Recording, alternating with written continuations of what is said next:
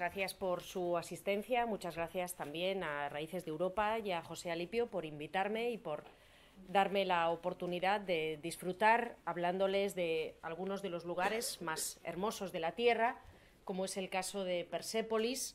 después de haber hecho este recorrido histórico a lo largo de las últimas conferencias, hablando de los persas aqueménidas, hablando de los persas sasánidas, hablando de la anábasis de Genofonte, de esta aventura increíble de 10.000 griegos en el corazón de Mesopotamia, las dos últimas conferencias de este ciclo dedicado a Irán, a Irán las vamos a centrar eh, en dos de, los, de, las grandes ciudades eh, monumentales del país. La primera es eh, Persépolis, la segunda, como les ha comentado José Alipio, la, semana que viene será la ciudad de Isfahan. Para entender el, yacimiento arqueológico para entender la ciudad de Persépolis, tenemos que remontarnos al origen mismo del imperio persa aqueménida. Tenemos que remontarnos al reinado de Ciro II el Grande, que eh, fundó esta extraordinaria construcción política a mediados del siglo VI a.C.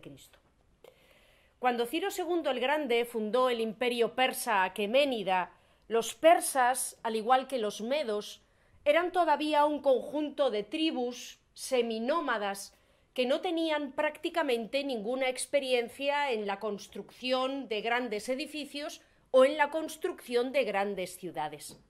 Como todo imperio necesita una capital, Ciro II levantó efectivamente una, una metrópoli, una, más que una metrópoli, una ciudad central, una ciudad de representación en el corazón de su imperio, que fue Pasargada. Pasargada, ubicada en el corazón de Persia, en, la, en el actual sur, en el sur del actual Irán, si lo contemplamos hoy, no es un lugar que eh, aparentemente, al menos, resulte especialmente estimulante.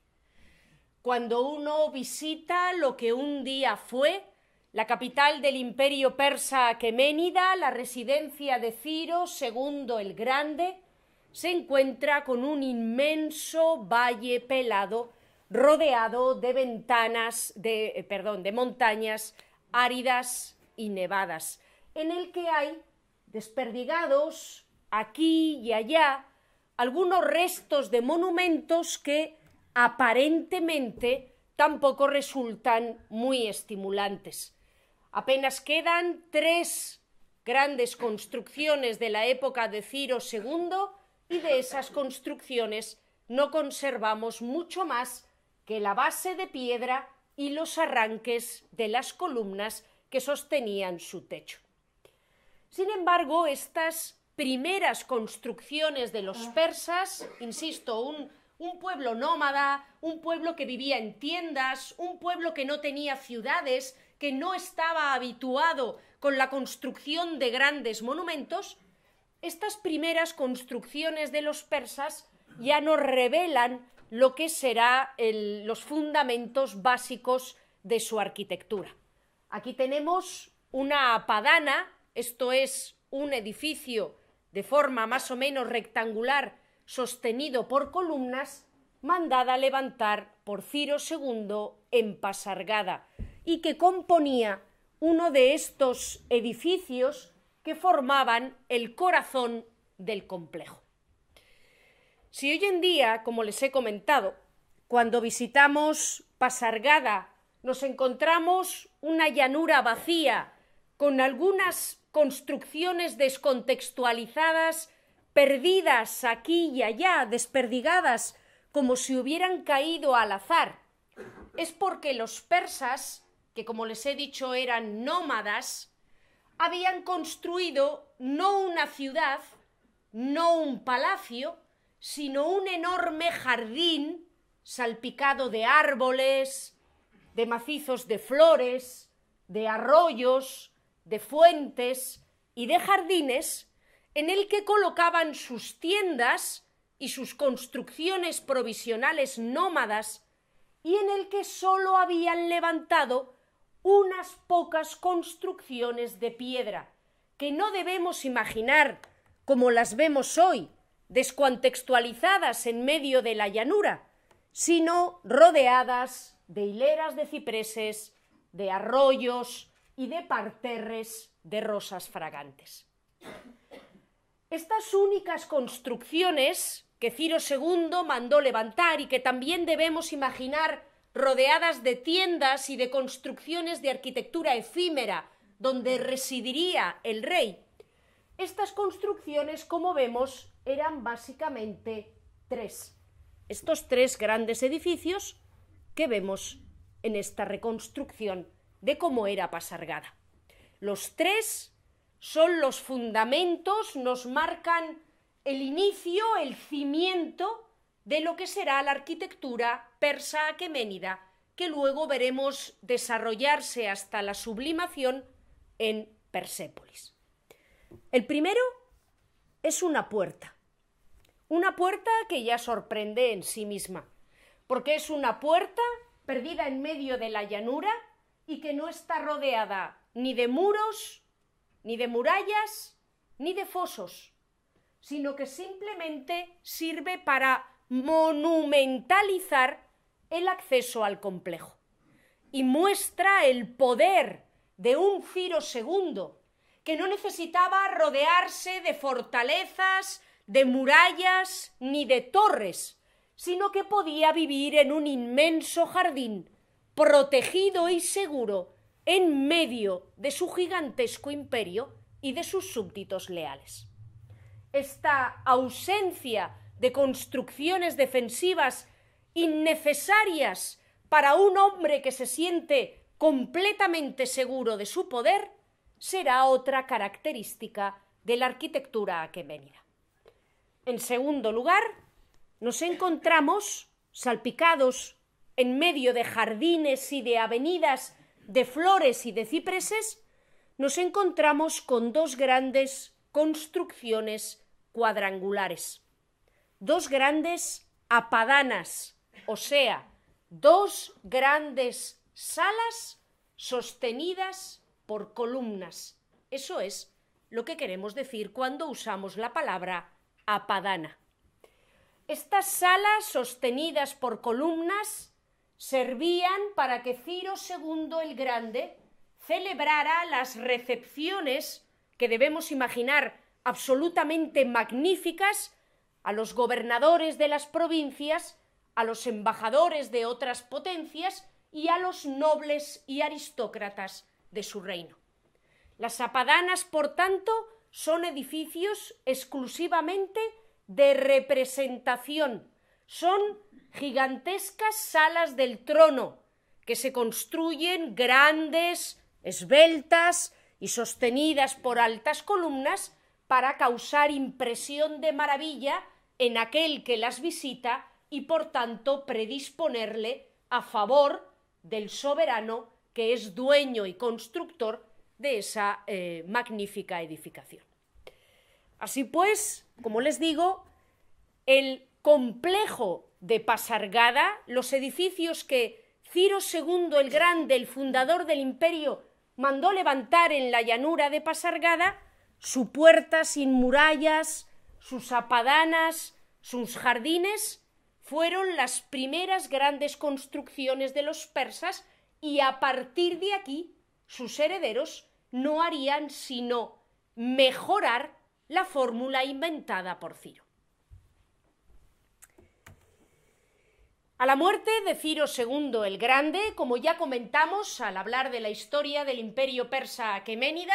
le sucedió su hijo mayor, Cambises II.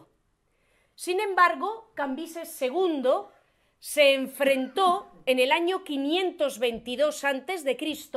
al alzamiento de su hermano Bardilla. Bardilla, hermano pequeño de Cambises,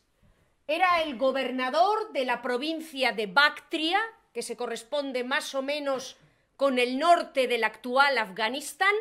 y desde allí Bardilla se había levantado contra Cambises II, que en el año 522 a.C. estaba embarcado en la conquista de Egipto. coincidiendo con este acto de rebelión, con este golpe de Estado de su hermano pequeño, eh, Cambises II, perdón, sufrió un accidente inesperado, no sabemos si provocado o no, y falleció a causa de las heridas, de tal modo y manera que ese mismo año 522 a.C., su hermano pequeño, Bardilla, se convirtió en rey de reyes. Apenas unos meses después de que en primavera Bardilla arrebatara el trono a su hermano mayor Cambises, siete nobles persas, parientes de los aqueménidas, miembros del clan de los aqueménidas, parientes lejanos de la familia real, se conjuraron en contra de Bardilla. Bardilla se encontraba en algún lugar cercano a Ecbatana, en la zona de Media, en la zona de los Zagros, descansando en algún tipo de fortaleza perteneciente a los reyes persas, y esa noche esa fortaleza recibió la visita de Darío y los otros seis conjurados, que aprovechando que eran miembros de la estirpe de los aqueménidas y familia del gran rey, llegaron hasta los aposentos de Bardilla y allí mismo lo asesinaron. Al día siguiente, antes de que amaneciera, en el transcurso de esa misma noche, los siete conjurados subieron a lo alto de una colina y esperaron a que saliera el sol. Y cuando les iluminaron los primeros, los primeros rayos del astro solar, fue el caballo de Darío el primero en relinchar, lo que para los conjurados significaba que Ajura Mazda quería que entre los asesinos fuera Darío el nuevo rey de reyes, el nuevo gran rey. Como ustedes eh, se pueden fácilmente imaginar, Darío y el resto de los conjurados habían dado un auténtico golpe de Estado. Un golpe de Estado como el que había dado Bardilla, pero agravado por el hecho de que ellos no eran hijos de Ciro II, no eran hermanos de Cambises II, eran primos lejanos del gran rey, y lo habían sorprendido y le habían dado muerte con sus propias manos, un magnicidio particularmente repugnante y traicionero. Así que en el momento mismo en el que Darío I se proclamó gran rey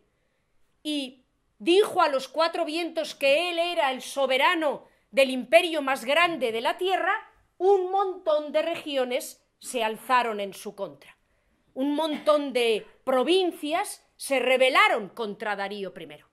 Se rebeló Bactria, de donde provenía Bardilla, la provincia que había gobernado Bardilla el, gran rey asesinado. Se rebeló Media, la tierra de los medos. Se rebeló Babilonia, la provincia más rica y poblada del imperio, con la ciudad más grande del mundo en ese momento.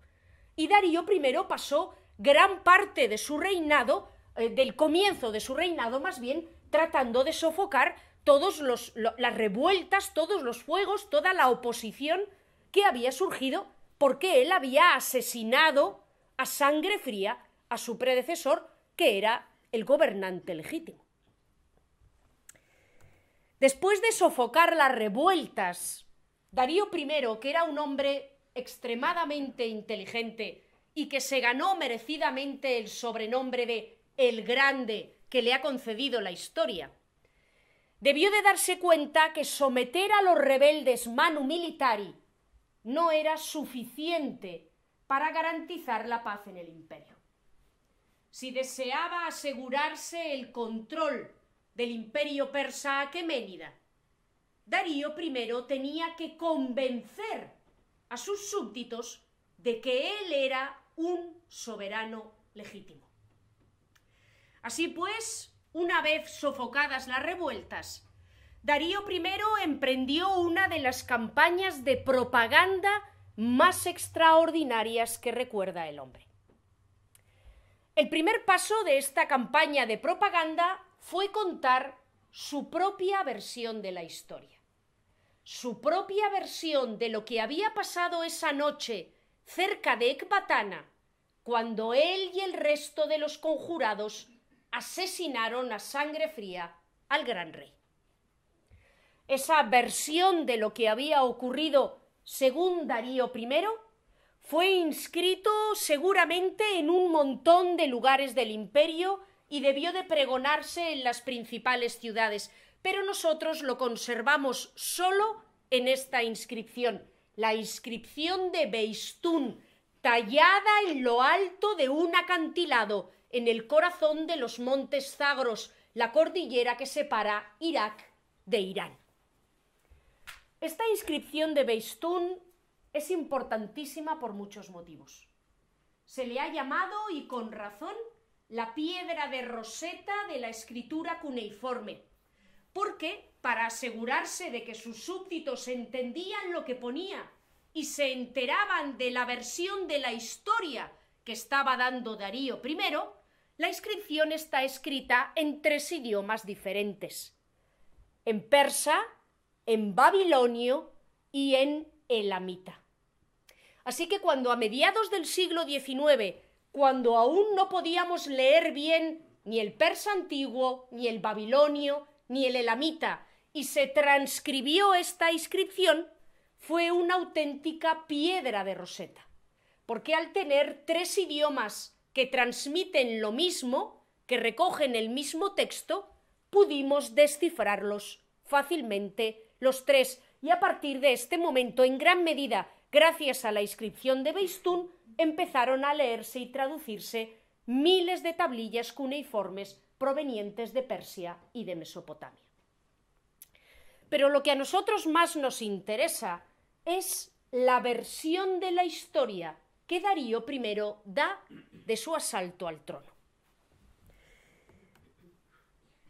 Como entiendo que su elamita o su babilonio está un poco oxidado, vamos a guiarnos más bien por lo que representa el eh, relieve que corona la inscripción de Beistú.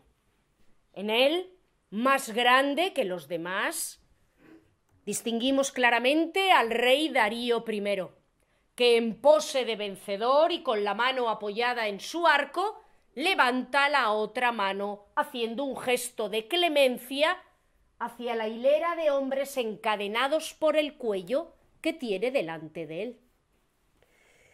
Estos hombres encadenados, cada uno de ellos vestido de una forma diferente, unos llevan pantalones, otros túnicas, algunos se toca la cabeza con un curioso eh, gorro cónico. Esta hilera de hombres encadenados representan a las provincias del imperio que se rebelaron contra Darío I, que fueron derrotadas por él y que aquí se presentan ante el gran rey para recibir su clemencia. El acto está presidido por el Farabajar, el símbolo del gran dios de los persas, Ahura Mazda, que es quien bendice el reinado de Darío I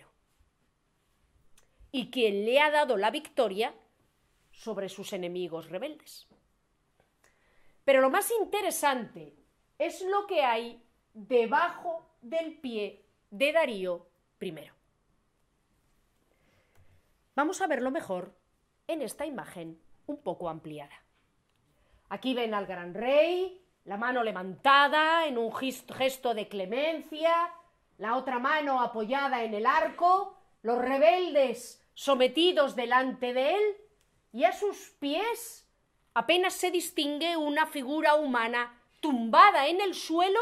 que está siendo pisada por el gran rey.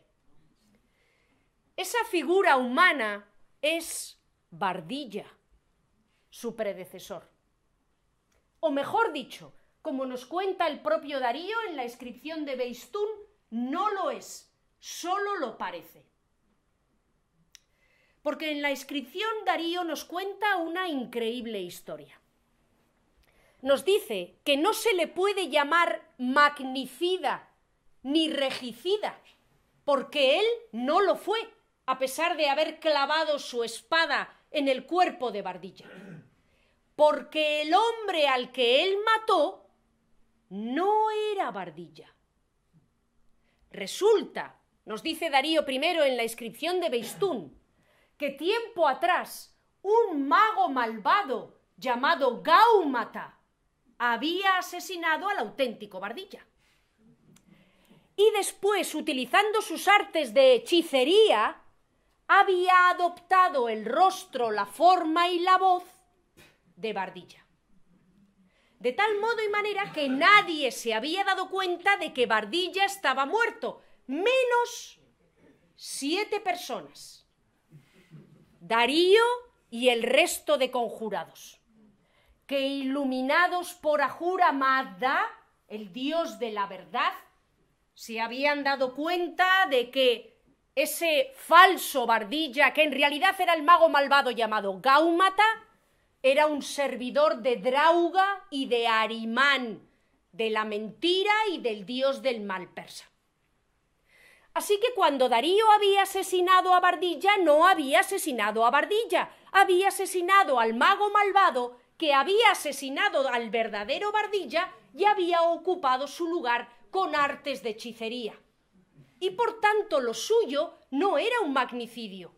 no era un regicidio, era un acto de justicia y de verdad que había devuelto el orden al mundo, eliminando a ese elemento de drauga, la mentira. Por sus expresiones, me da la sensación de que la historia que Darío I cuenta en la inscripción de Beistún no les ha resultado muy convincente. Es posible que la misma reacción que suscita en ustedes la suscitara también en los súbditos del imperio persa. Es posible que muchos la creyeran, pero es posible que otros muchos desconfiaran con motivos razonables de que Bardilla no fuera Bardilla, sino un mago travestido llamado Gaumata. Así que Darío I debió de pensar que no sólo tenía que decir al mundo que él era el gran representante de Ahura Mazda y de la verdad, y que él era un rey legítimo, sino que además tenía que parecerlo,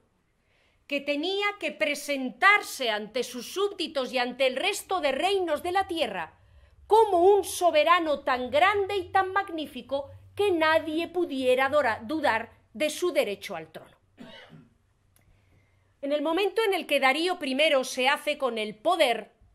el imperio persa tiene cuatro grandes ciudades, cuatro grandes capitales. Una de ellas es Babilonia, la vieja capital de Mesopotamia, la otra es Susa,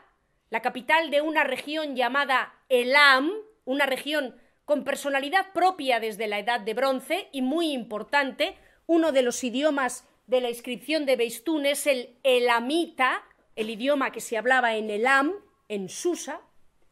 Ecbatana, en los Zagros, que era la vieja capital de los medos, los fundadores del imperio medo, el antepasado del imperio persa,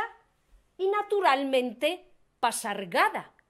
el lugar donde Ciro II había construido su puerta, sus jardines y sus apadanas, su tumba también, y donde Ciro II recibía a los dignatarios del mundo. Darío I debió de pensar que él necesitaba una apadana y un palacio y un lugar donde impresionar a los poderosos, tan grande, tan bonito y tan hermoso como Pasargada. Pero no se atrevió o no quiso utilizar el palacio de Ciro II en Pasargada,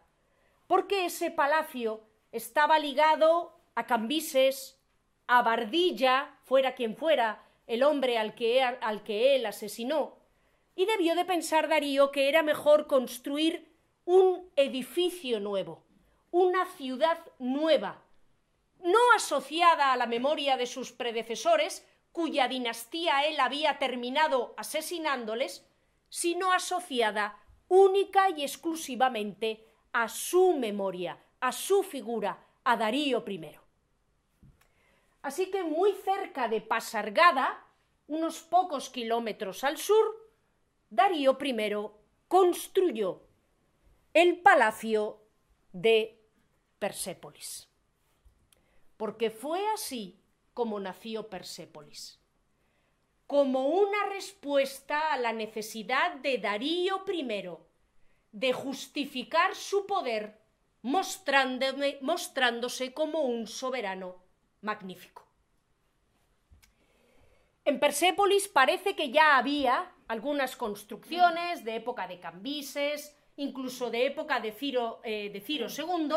pero es Darío, sin duda, el que en la ladera de una colina manda construir una gigantesca plataforma que eleva el terreno varios metros sobre el nivel del suelo y sobre esa gigantesca plataforma mandó levantar una enorme sala de audiencias, una gigantesca apadana, a imitación de las apadanas que había construido Ciro II en Pasargada.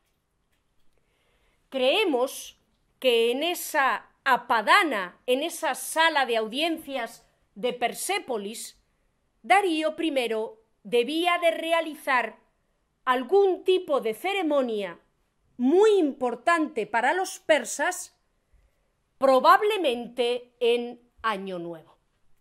Aquí tienen la inscripción que creemos es la inscripción fundacional de Persépolis, unas tablillas de bronce con el nombre de Darío metidas dentro de un ladrillo de una forma muy similar a la primera piedra con un periódico que nosotros incluimos en muchos de los edificios oficiales. Y como les digo, creemos que este palacio de Persépolis, concebido por Darío a imitación de las apadanas de Pasargada como un lugar de representación y de ceremonia, debía de ocuparse especialmente durante las festividades de Año Nuevo. El Año Nuevo persa, que los persas siguen celebrando todavía hoy, no se conmemora el 31 y el 1 de diciembre, el 1 de enero y el 31 de diciembre, como nosotros, sino que para ellos el año comienza cuando acaba el invierno y cuando comienza la primavera, en torno, por tanto, al solsticio de primavera en el mes de marzo. A veces coincide con nuestra Semana Santa. Como les digo, creemos que Darío I quería usar Persépolis sobre todo para realizar algún tipo de ceremonias asociadas al año nuevo, porque los palacios de Persépolis que él mandó levantar están llenos de representaciones como esta. Aparentemente puede parecer que es una escena de caza a la que eran tan aficionados los pueblos de Oriente Próximo pues vemos a un enorme león devorando los cuartos traseros de un toro.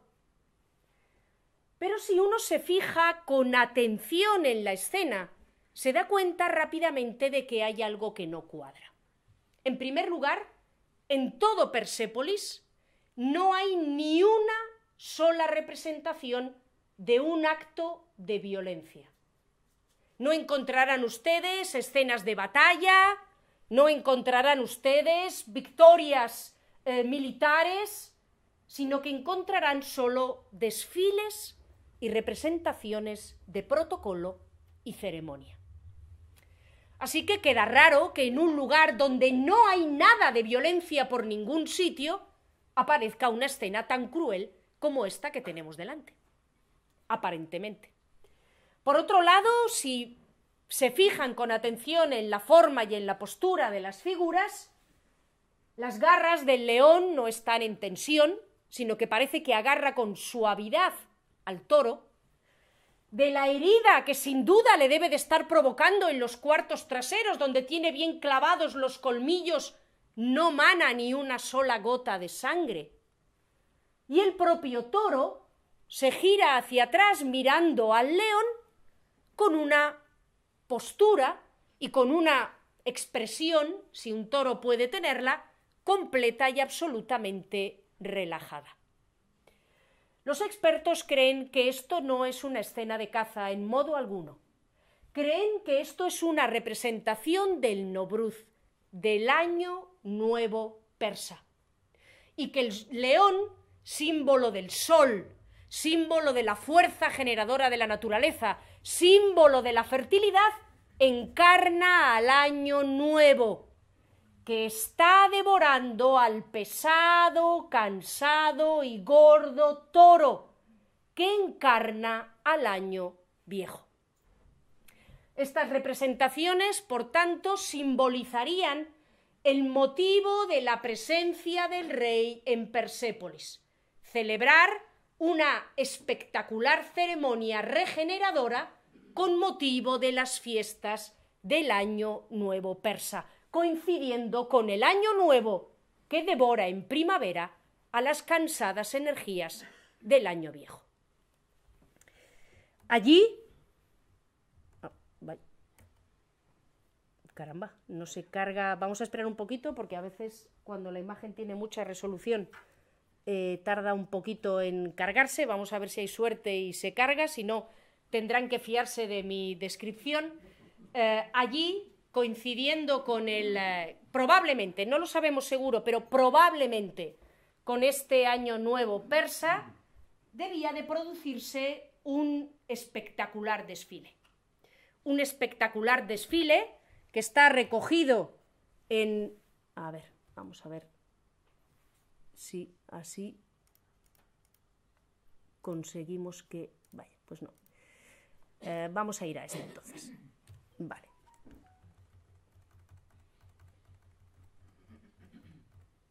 aquí. Un espectacular desfile eh, que tienen ustedes que, que imaginar por esta imagen, en el que los representantes de todas las satrapías, de todas las provincias del imperio, desfilaban, lo pueden intuir más o menos en este relieve, aquí ven esta representación del león eh, devorando al toro, del año viejo devorando al año nuevo, y como les digo, en em, las escaleras de acceso de la Padana tenemos una serie de relieves donde se ven a los representantes de todas las provincias del imperio, cada uno vestido según la moda de su provincia, cada uno llevando presentes propios de su provincia y cada uno siendo conducido a la presencia del gran rey por el sátrapa de su provincia. Así que creemos que Darío I construyó este magnífico palacio de Persépolis y esta maravillosa sala de audiencias, esta enorme apadana, entre otras cosas, para que en las festividades del Año Nuevo llegaran a Persépolis cientos de representantes de cada una de las satrapías del imperio y entregaran al monarca los presentes de los bienes que producía la satrapía correspondiente. La apadana, de la que apenas quedan algunas columnas en pie, y la plataforma y los relieves de las escaleras de acceso, a pesar de eso, todavía muestra una apariencia imponente por su majestad. Pero debemos de imaginárnosla tal y como era a finales del siglo VI antes de Cristo. Una inmensa construcción cuadrada, rodeada de soldados, rodeada de los representantes de las satrapías, rodeada de los embajadores, rodeada de los nobles del imperio persa, que se arremolinaban para tener el privilegio de penetrar en la apadana y poder recibir la audiencia del gran rey. Dentro, esta gigantesca construcción que estaba sostenida por 72 columnas de 25 metros de alto cada una, todas ellas realizadas en piedra y que a falta de grúas debieron de levantarse 25 metros usando rampas de tierra de 20 metros de altura. En el interior, la apadana la sala de audiencias de Darío I debía de presentar una imagen absolutamente espectacular. Era, como ven, un bosque de columnas de una altura inmensa que tenemos que imaginar llena de cortinajes de seda, que tenemos que imaginar sostenida por gigantescos capiteles representando a toros y a leones, otra vez los símbolos de la fertilidad, los símbolos del año que se acaba y del año que se empieza. Tenemos todavía algunos restos de estos inmensos capiteles de piedra que sostenían las vigas del techo, y sabemos que las vigas del techo, que eran de madera, estaban construidas en ébano, en teca y en madera de ciprés. Maderas particularmente duras y además fragantes, que debían de aportar el delicioso olor del cedro al incienso y a los perfumes que se quemaban constantemente en la padana. El suelo, creemos, estaba cubierto enteramente de alfombras realizadas en lana.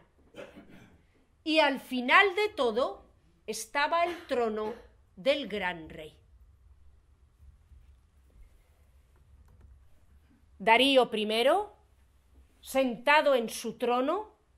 acompañado de su hijo Jerjes, que está detrás de él, de un sacerdote de Ahura Mazda de la religión zoroastriana y de los miembros de su guardia de los diez mil inmortales, debía de recibir a los dignatarios que se presentaban delante de él, ante unas pilas de incensarios que quemaban perfumes, tapándose la boca en señal de respeto para no contaminar la sagrada figura del rey con su inmundo aliento. Así que imagínense que son ustedes un miembro de las provincias, un habitante de, no sé, de Bactria o de Siria, y que son conducidos a Persépolis en primavera, y que llegan a esta espectacular construcción,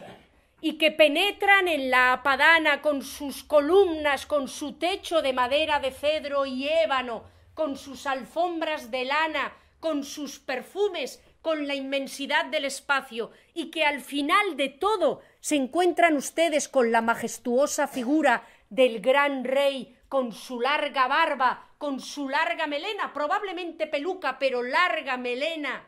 sentado en su trono, que les contempla en medio de tanta majestad. Es imposible no pensar que un hombre que se muestra así ante el mundo no tiene derecho a ser el más grande de los soberanos de la tierra. Tras el reinado de Darío I, su hijo y heredero Jerjes continuó realizando construcciones en Persépolis, siempre destinadas a aumentar la majestad y la magnificencia de este palacio que, como les he dicho, tenía como principal objetivo impresionar para apuntalar el derecho al trono de Darío y sus herederos. Jerjes construyó, por ejemplo, la llamada Puerta de todas las Naciones, la monumental puerta de acceso que daba entrada al interior del complejo palacial de Persépolis. Originalmente debía de ser una construcción cuadrada, donde llegaban los visitantes y eran clasificados, los más importantes iban a la gran apadana a ver al gran rey, los que no tenían ese privilegio eran reconducidos a otras estancias del palacio,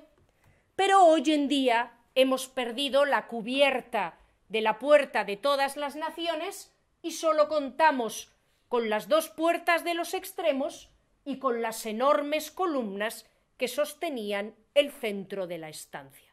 Aún así, todavía impresiona. Impresiona porque está hecha para impresionar. Mirando al visitante por los dos lados, hay gigantescas representaciones de bueyes con cabeza humana y de leones con cabeza humana. Estas gigantescas representaciones que tienen varias veces el tamaño de una persona son la masus, una figura del arte de Oriente Próximo, babilonio, asirio, persa, que con su espectacular presencia, con su imponente porte, deben realizar una función profiláctica y apocropaica de aquello que tienen detrás. Me explico. Estos monstruos que presiden la entrada al palacio de Persépolis desde el reinado de su hijo Jerjes I deben asustar a los malos espíritus, deben convencer a los demonios con su imponente presencia de que no penetren en el palacio y deben garantizar mágicamente la salud y la seguridad de los que están en el interior. El nieto de Darío, Artajerjes I, Longimano, continuó con las construcciones de Persépolis. A él le debemos, por ejemplo, la erección de una segunda apadana, esa que ven ustedes ahí, la llamada Sala de las Cien Columnas, otra apadana, otra sala de audiencias y recepciones, probablemente los protocolos de la corte necesitaban por algún motivo que hubiera dos, pero que sabemos que acabó convertida en sala del tesoro. Eran tantas las riquezas que se acumulaban en Persépolis, eran tantos los botines de las conquistas, los trofeos de los saqueos, los bienes entregados como regalo por los habitantes de las satrapías, que el tesoro, una inmensa construcción de la que apenas quedan los cimientos y que ven ustedes aquí, y que fue construida por Darío I, el tesoro se había quedado pequeño para guardar los tesoros de Persépolis. De tal modo que la sala de las cien columnas, la segunda apadana, que ven ustedes aquí, la de Artajerjes I, acabó empleándose como almacén de las montañas de regalos y de tesoros que se acumulaban en el palacio de Persépolis. Por último, para terminar con la historia constructiva de este espectacular palacio, las últimas obras de importancia que se llevaron a cabo en él las llevó a cabo el último soberano de importancia del imperio persa, Artajerjes III Oco, que reinó un año después de eh, Darío, un año no, un siglo después de Jerjes y de Artajerjes, a finales, en la segunda mitad del siglo IV antes de Cristo, coincidiendo con el reinado de Filipo II de Macedonia, y que añadió algunas construcciones más en esta zona. Aquí ven el Palacio de las Cien Columnas, la Sala de las Cien Columnas de Artajerjes, eh, de Artajerjes I, el Tesoro y estas estancias de aquí, que son habitaciones para la guardia y alguna mm, otra puerta que hay en esta zona, fueron añadidas en tiempos de Artajerjes III y eh, Artajerjes III también añadió al complejo su propia tumba.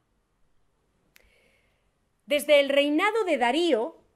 desde que Darío I fundara Persépolis como acto de propaganda para impresionar al mundo y que no se acordaran de su confuso acceso al poder, todos los soberanos persas se habían enterrado en un espectacular barranco ubicado al lado de Persépolis.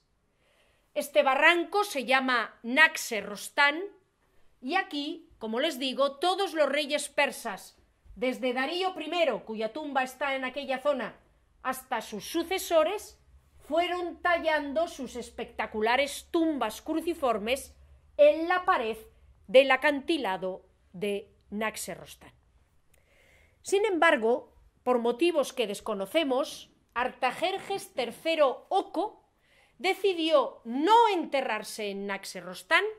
sino tallar su tumba encima del palacio de Persépolis, en la ladera de la colina que corona el palacio. Tienen la tumba marcada en rojo en la reconstrucción del palacio y aquí pueden verla tal y como está hoy.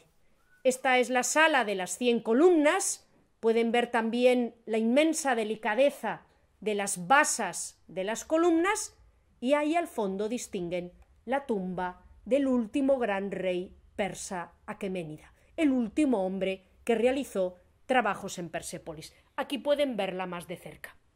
La tumba tiene la misma forma cruciforme que la de sus antepasados. En ella vemos arriba del todo a Artajerjes III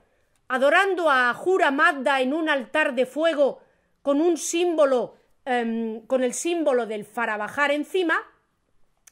y debajo de él vemos una representación de cómo era el trono de los grandes reyes. Parece que desde tiempos de Jerjes I, el trono del gran rey estaba decorado con representaciones de esclavos que sostenían las reales posaderas del monarca con sus manos, como una representación de todos los pueblos sometidos por el gran rey. Pues aquí tenemos una reproducción de cómo debía de ser ese trono, el asiento y los pueblos dominados sosteniéndolo sobre sus hombros, y debajo pueden ver una representación de lo que sería la apadana, la gran apadana del palacio de Persépolis, con sus grandes columnas con capiteles de toro. Así que fíjense, como los grandes reyes recibían a los embajadores sentados en su trono en la apadana mientras estaban vivos, y cuando morían sus tumbas les permitían continuar, seguir sentados en sus tronos dentro de sus apadanas por toda la eternidad.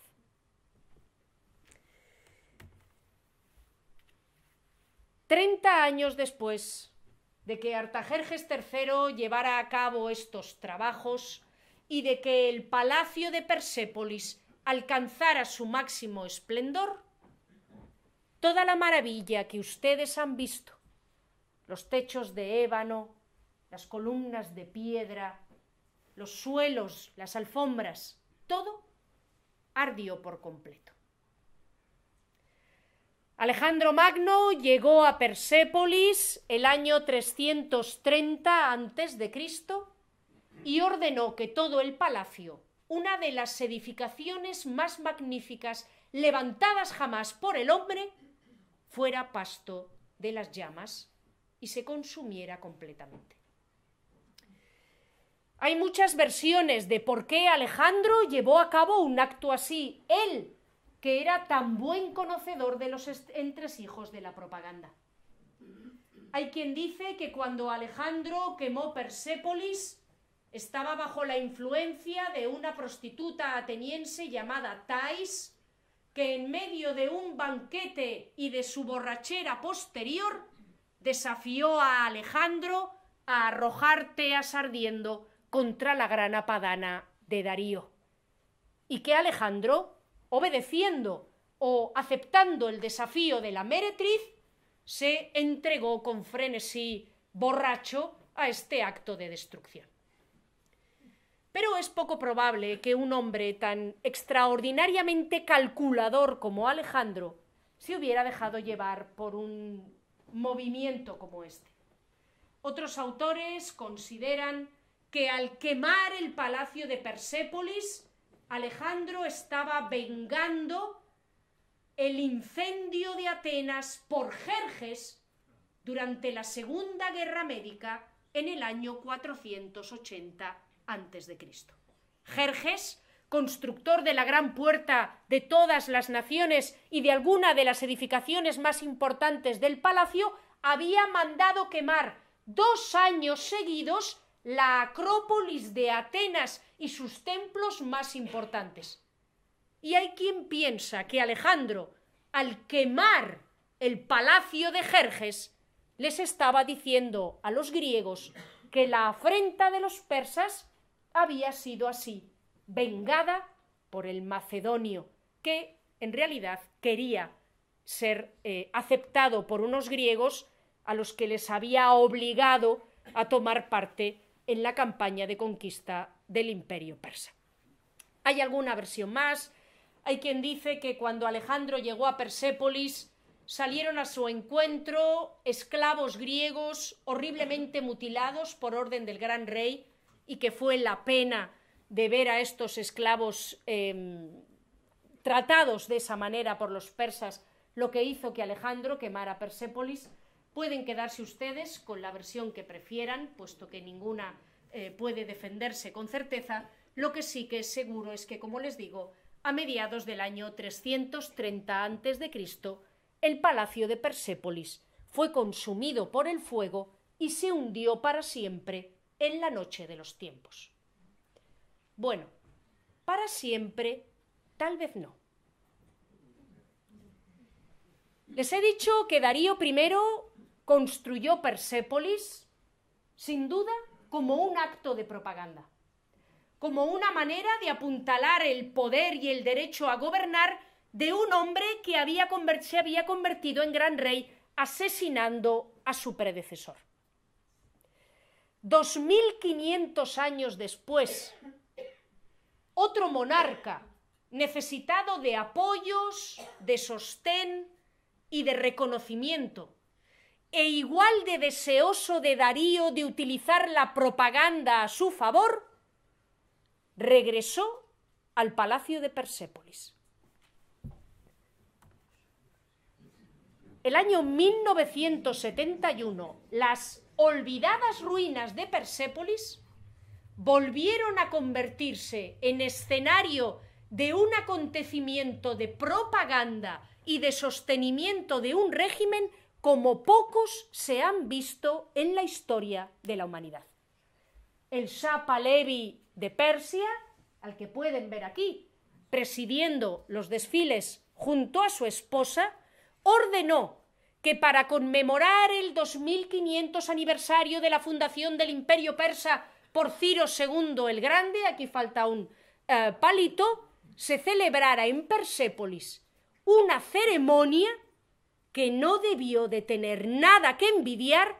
a las festividades realizadas por Darío I, por Jerjes o por Artajerjes. Se realizaron desfiles donde pasearon miles de figurantes vestidos de aqueménidas, de seleucidas, de sasánidas, de safávidas y de todos los imperios importantes que en el imperio persa ha habido se construyó para los visitantes a un coste desorbitado justo delante del palacio un espectacular hotel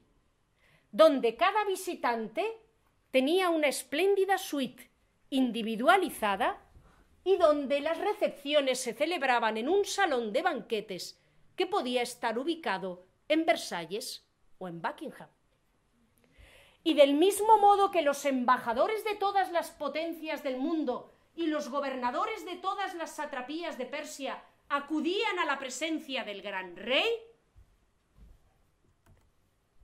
los miembros más prominentes del gobierno de todos los países del mundo fueron enviados o llamados a la presencia del Shah de Persia. Les dejo a ustedes reconocer a las distintas figuras, aunque han pasado los años, conocidas por todos, que a pesar de sus diferencias ideológicas, se reunieron en las magníficas celebraciones de Persépolis. Allí podemos ver convivir a gente como Ceausescu o Tito, gobernantes de países del bloque comunista, con enviados del reino, bueno, del, eh, régimen nacional católico franquista español, como el príncipe Juan Carlos y la princesa Sofía. Y al resto, bueno, también les conocen todos ustedes. 2.500 años después, y esto a mí personalmente me parece fascinante, un gobernante necesitado de apoyo y reconocimiento como lo había estado Darío I, resucitó el palacio de Darío I exactamente con la misma finalidad, ganar apoyos, ganar reconocimiento y demostrar con su magnificencia